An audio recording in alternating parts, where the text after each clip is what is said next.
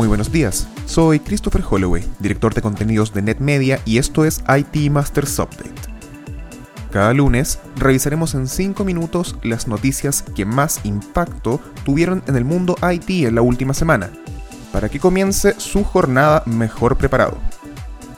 Hoy es lunes 8 de febrero y esto es lo que necesitas saber.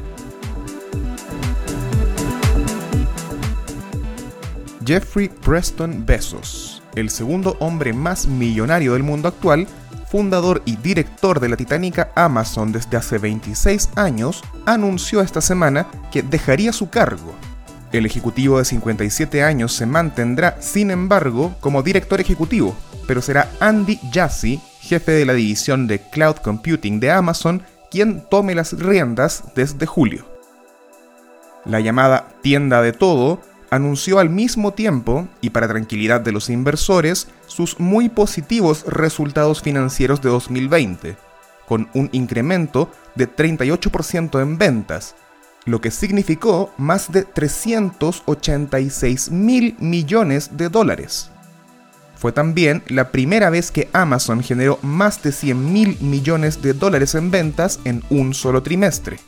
Bezos dijo que hoy ve a Amazon en una de sus épocas más innovadoras y eficientes de la historia, por lo que es un momento óptimo para que esta transición de liderazgo se concrete. El multimillonario se había alejado un poco de la dirección en los últimos años, concentrándose en los planes futuros de la compañía y en proyectos como Blue Origin, su empresa de turismo espacial.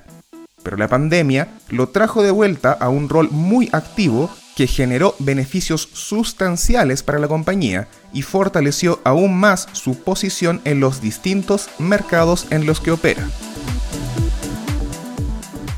El gasto mundial en infraestructura y servicios cloud aumentó 33% el año pasado, alcanzando 142 mil millones de dólares, de acuerdo con el tradicional reporte trimestral de la firma de análisis Canalis. Amazon Web Services sigue siendo el líder indiscutido, con 31% del gasto total del último trimestre, pero Azure de Microsoft se aproxima a gran velocidad, llevándose el 20% del pastel. Google Cloud alcanzó 7% del gasto mundial. Canalis argumentó, para sorpresa de nadie, que las cifras se debieron a la alta demanda por nube que suscitó la situación de crisis en 2020 las buenas noticias son que, de acuerdo con la firma, en 2021 se verá un despliegue de proyectos de más largo plazo, a partir de la confianza que ganaron las empresas en este tipo de tecnología. Esto también puede confirmarlo en nuestro reporte IT Masters Mind Survey, disponible en itmastersmac.com. Finalmente, el SAT bloqueará a las plataformas digitales residentes en el extranjero que no cumplan con las nuevas regulaciones de la reforma fiscal.